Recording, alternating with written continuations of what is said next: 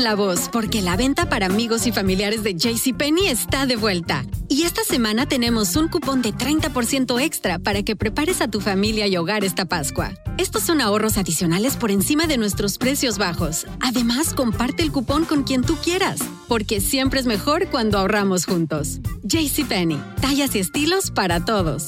Oferta válida del 11 al 17 de marzo. Aplican exclusiones. Detalles en la tienda jcp.com.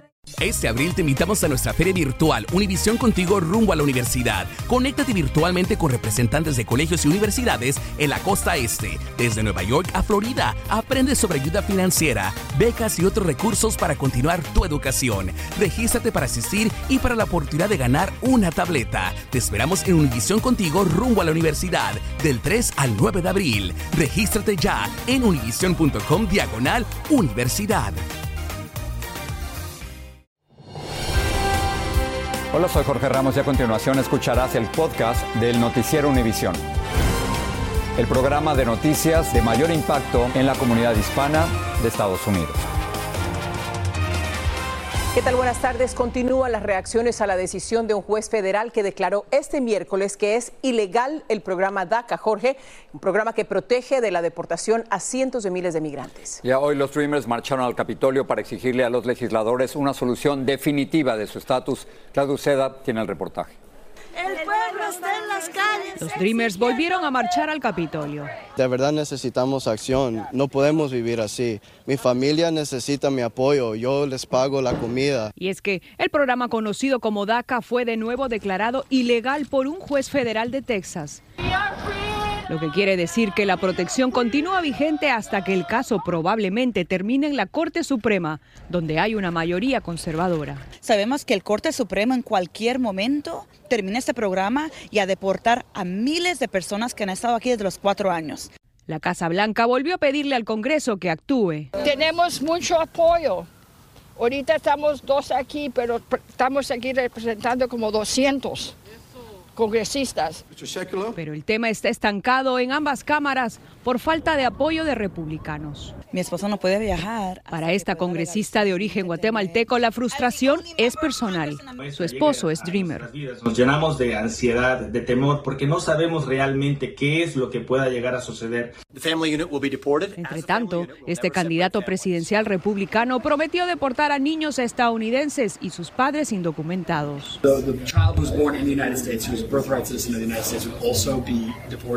Yes. That's correct. Nosotros sabemos que él está usando esa táctica para llamar la atención y poder conseguir más votos, pero no tiene ningún poder. Por ahora, las organizaciones instan a los Dreamers a reinscribirse si su amparo de deportación o su permiso de empleo está por vencer en los próximos 150 días. En Washington, Claudia Uceda, Univision. Pasamos a la acusación al hijo del presidente Biden. Fiscales federales le presentaron tres cargos a Hunter Biden por mentir sobre su consumo de drogas cuando compró una pistola en el 2018. Alegan que en ese entonces el propio Hunter Biden admitió que luchaba contra su adicción a las drogas, pero que lo negó al llenar los formularios para adquirir un arma. Pedro Rojas tiene más. Hunter Biden se convierte en el primer hijo de un presidente en funciones que enfrenta acusaciones criminales. El fiscal especial David Weiss introdujo este documento de cuatro páginas en la Corte Federal de Delaware y acusa a Hunter de tres cargos. Mentir al Buró de Alcohol, Tabaco, Armas y Explosivos sobre el abuso de drogas al comprar un arma de fuego. Mentir a un vendedor de armas de fuego con licencia federal. Y posesión ilegal de arma de fuego mientras se es adicto a drogas. Se va a tener que presentar en corte y un juez puede asignar ciertos eh, órdenes que le prohibirían a él hacer, tomar ciertas acciones, viajar. El presidente Biden habló en un evento en Maryland, pero no comentó sobre la acusación. La Casa Blanca refirió preguntas al Departamento de Justicia. Republicanos en el Congreso que investigan al presidente con el objetivo de hacerle un juicio político no descartan citar a Hunter Biden como testigo. Queremos citar a todos. Hunter Biden, contadores, socios de negocios, destacó la congresista Nancy Mace de Carolina del Sur. El expresidente Donald Trump dijo en su red social, este, el cargo por el arma de fuego, es el único crimen cometido por Hunter Biden que no involucra al corrupto Joe Biden. Abogados de Hunter Biden dicen que los cargos responden a presiones políticas de republicanos.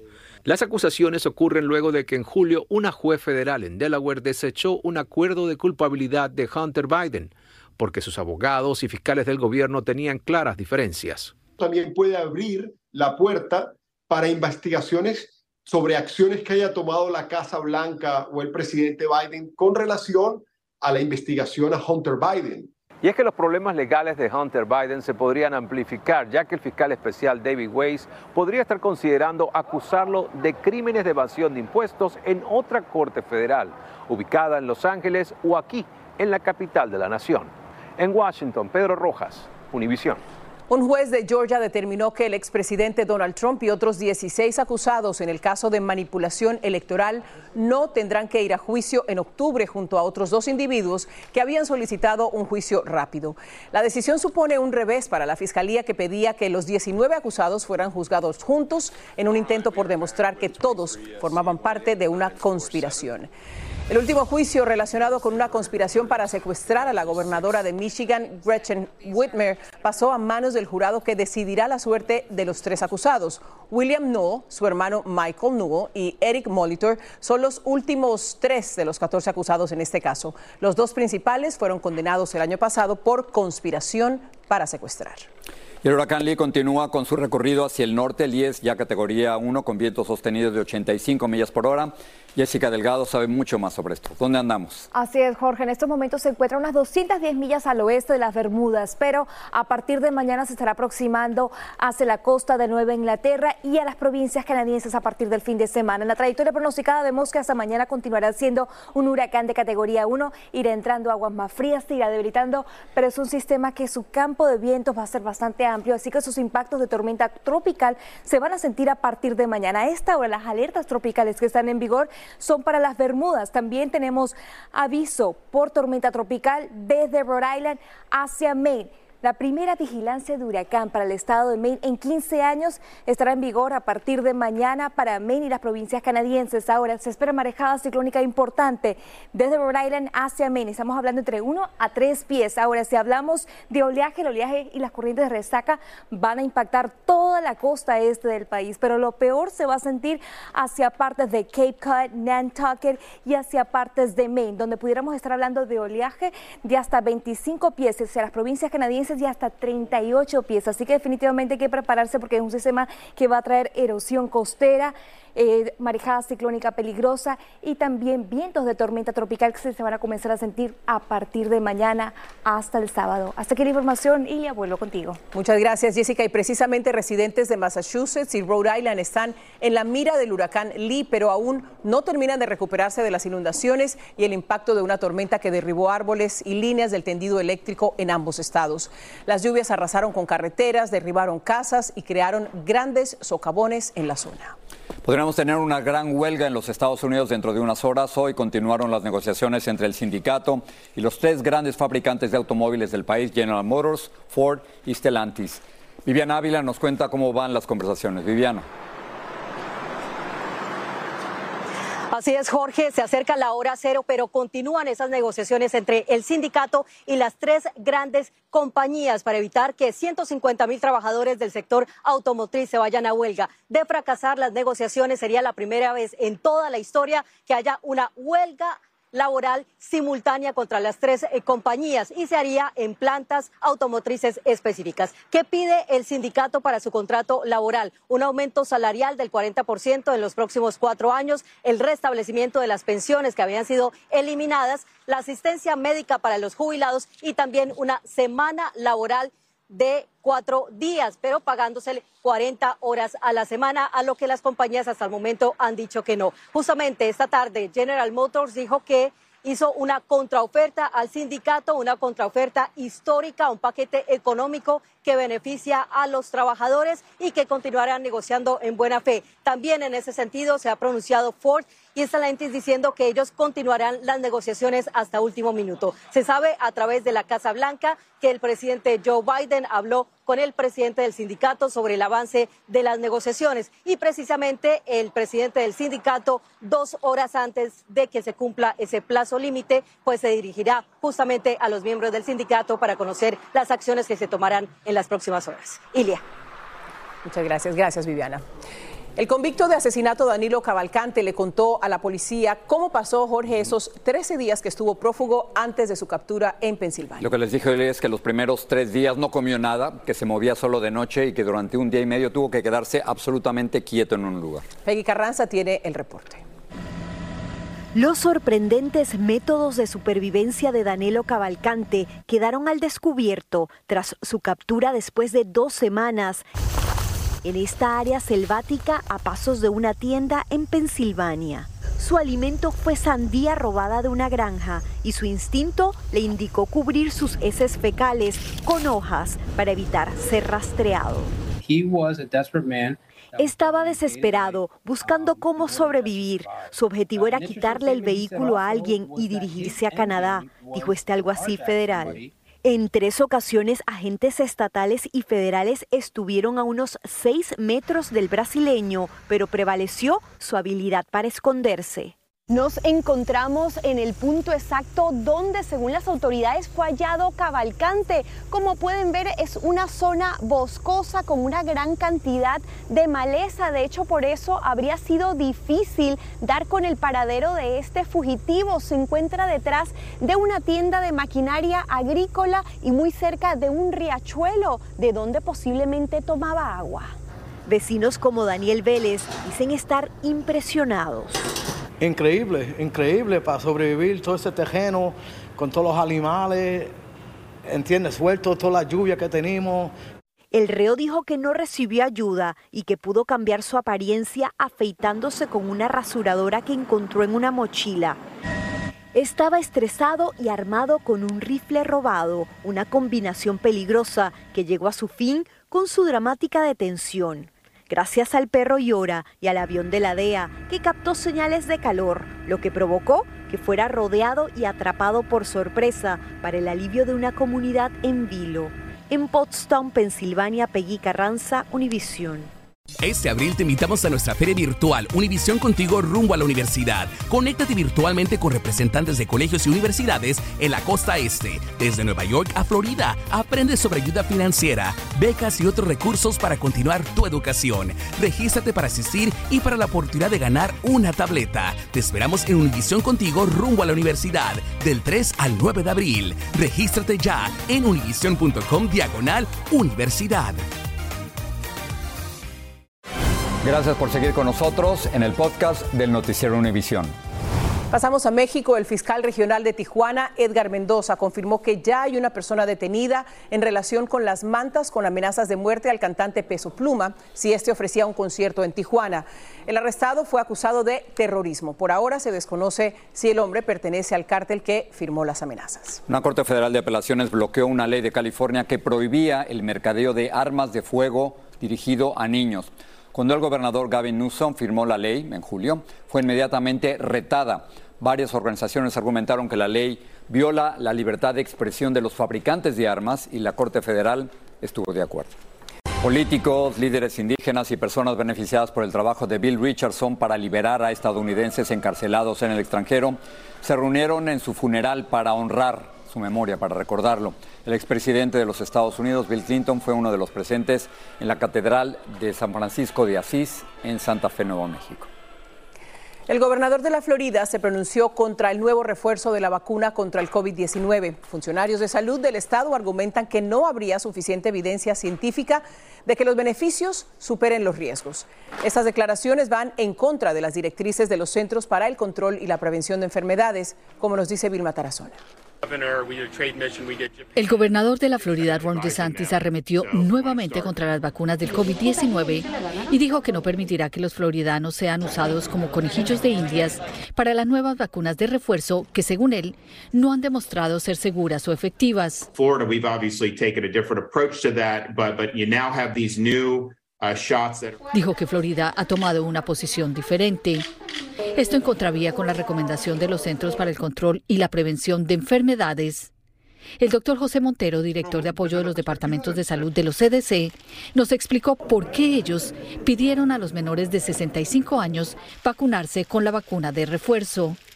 La vacuna es segura hemos visto en los estudios ah, que, que se presentaron que esa vacuna es segura, tiene un perfil de seguridad muy similar, si no idéntico, a las vacunas que vimos antes. El director de salud de la Florida, que ha respaldado el escepticismo de DeSantis en el pasado, dijo que no existen datos de ensayos clínicos que respalden su uso. El doctor José Montero dice que los CDC hicieron la recomendación basados en la ciencia. Entonces nosotros hacemos esta recomendación basada en la ciencia, le presentamos la información al público en nuestro país y sabemos que ellos van a tomar la decisión correcta. Gente chévere, gente bien. El doctor Carlos Rivero dice que ha visto un incremento en los casos de COVID en su consulta. Eh, ¿Qué le aconseja, doctor, a los que oyen la noticia y que están en ese rango de los 65 años y menos? Que dicen que no, el, el Estado está en contra del, del, booster. Yo lo que pienso es discutirlo con su médico porque si él, esa persona tiene específicamente una condición que podría llevarlo a una complicación por COVID y teniendo en cuenta que los casos se han elevado, de pronto hay algunas de esas personas menores de 65 años que, que pudieran tener posibilidad de complicarse con esta cepa de COVID. Las farmacias de cadena más grandes que operan en la Florida dicen que tendrán la vacuna disponible a partir de la próxima semana. En Miami, Vilma Tarazona, Univision. La NASA quiere que el tema de los ovnis sea estudiado por la ciencia y que no sea solo un tema de sensacionalismo. Luis, Luis Mejía nos explica por qué esto es tan difícil. No se sabe si son naves tripuladas por extraterrestres. Yo no creo en eso. O si hay alguna otra explicación. Cosas misteriosas sí se han visto. Hoy, después de meses de investigaciones, un grupo de la NASA reveló un esperado reporte tratando de responder a esa pregunta. Después de revisar cientos de reportes, el grupo no encontró evidencia de que los objetos voladores sean de origen extraterrestre. Pero, y quizás eso sea aún más frustrante, tampoco puede descartar definitivamente la posibilidad porque no se sabe qué son. Las conclusiones del reporte no han hecho nada para esclarecer las dudas que siempre han existido sobre el tema. Las últimas encuestas indican que, aunque muchos no están seguros, más del 42% de los estadounidenses cree que existe vida extraterrestre y hay gente totalmente convencida. Esta tecnología, Luis, no existe en la Tierra. Eh, estos vehículos o objetos viajan a 20, 30 veces la velocidad del sonido. Pedro Ramírez ha pasado buena parte de su vida estudiando el fenómeno y está seguro de que la NASA, el gobierno estadounidense, oculta la verdad. Yo creo que ellos siempre han tratado de perpetuar el misterio, lo han hecho durante más de décadas, durante décadas han tratado de perpetuar este misterio, nunca han querido darnos la información que saben, más allá de la controversia, la NASA anunció que nombrará un director para continuar con la investigación. La ciencia sigue buscando una respuesta. En San Francisco, Luis Mejid, Univisión. Cientos de voluntarios de la Media Luna Roja marroquí están respondiendo tras el reciente terremoto que sacudió al país, causando más de 2.800 muertos y miles de heridos. La ayuda está llegando a zonas más remotas, pero el acceso sigue siendo difícil. Cuerpos de la Cruz Roja de todo el mundo también están prestando asistencia. Y mientras tanto, en Libia aumenta a 11.300 el número de muertos y más de 10.000 los desaparecidos. Esto tras el derrumbe de dos presas durante el impacto de la tormenta Daniel. Según datos proporcionados por la Media Luna Roja, sobrevivientes buscan desesperadamente a sus familiares entre toneladas de fango. El agua alcanzó una altura de 65 pies, arrastró cuerpos hacia el mar y arrasó con edificios y villas enteras. La edad es solo un número, en eso estamos de acuerdo, claro. ¿verdad? Bueno, ahora la organización Miss Universo lo sigue al pie de la letra al eliminar el límite de edad para participar en este famoso certamen de belleza. Así es, ahora cualquier mujer podría aspirar al título independientemente de su edad. No importa cuántos años tiene. Lourdes del Río tiene más de este cambio en uno de los eventos más vistos del mundo. Por años Miss Universo ha sido el referente de la belleza mundial, pero ese concepto se ha ido ampliando con el tiempo. Lo más reciente es que a partir del 2024 todas las mujeres adultas del mundo podrán concursar. En otras palabras, acaba de caer la barrera de la edad. A Everlyn Cabezas le parece que el cambio está totalmente justificado. Todas las mujeres tenemos, debemos, tenemos el derecho de participar cuando querramos, como querramos, a cualquier edad, porque la edad es un límite mental nada más. Yo creo que todas las mujeres tienen las oportunidades, pero eh, por la tradición del certamen, yo creo que las chicas más jóvenes podrían ser, eh, deberían ser las que tienen que participar. Magali Febles es la directora nacional de Miss Universe República Dominicana desde hace 22 años. Yo tengo mi opinión personal y como directora tengo que reservármela tengo que ir con los alineamientos de la organización. ¿Cómo se va a manejar? No sé, porque yo no me imagino una persona de 70 años, 60 años en el tren de competencia que es muy exigente. Este no es el primer cambio que tiene lugar dentro de este tipo de concurso. Recientemente se permitió que mujeres casadas y con hijos participen, lo que por supuesto también ha traído consigo algunos retos. Yo tenía una mamá que estaba lactando y a veces teníamos que sacarla del grupo para que ella fuera a lactar el bebé. Otro cambio que en su momento fue bastante controversial es cuando se permitió que las mujeres transgénero pudieran participar. Migbelis Castellanos fue Miss Venezuela en 2013 y luego se convirtió en nuestra belleza latina. A ella esta serie de cambios que ha experimentado el concurso no le parecen apropiados. Pudieran crear no solamente un Mrs. Universe, sino un de Universe Ambassador y tener diferentes concursos de belleza dentro de, de, la misma organización de Miss Universo. Y a eso yo sí le llamaría más inclusión. Lo cierto es que así están las cosas. El mundo ha cambiado y los concursos de belleza también. En Miami, Florida, Lourdes del Río, Univisión. No más edadismo, se acabó. Así es. Así es. Ok. Bueno, la música no solo se usa como terapia, sino también como una forma de rehabilitación que da esperanzas. Y esto se puso de manifiesto en una prisión de Jalisco, México, donde los reclusos, Jorge, disfrutaron del concierto El Sonido de la Libertad en el mismo penal. El evento estuvo a cargo de la Orquesta Filarmónica de Jalisco y esto forma parte de un programa para llevar el teatro, la pintura, la danza y la literatura a los reclusos eh, para prepararlos, Ilia, también para cuando salgan de la cárcel. La música cambia vidas, no hay duda. Claro. Esperemos que así sea.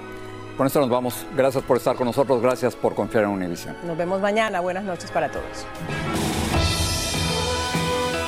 Así termina el episodio de hoy del podcast del Noticiero Univisión. Como siempre, gracias por escucharnos.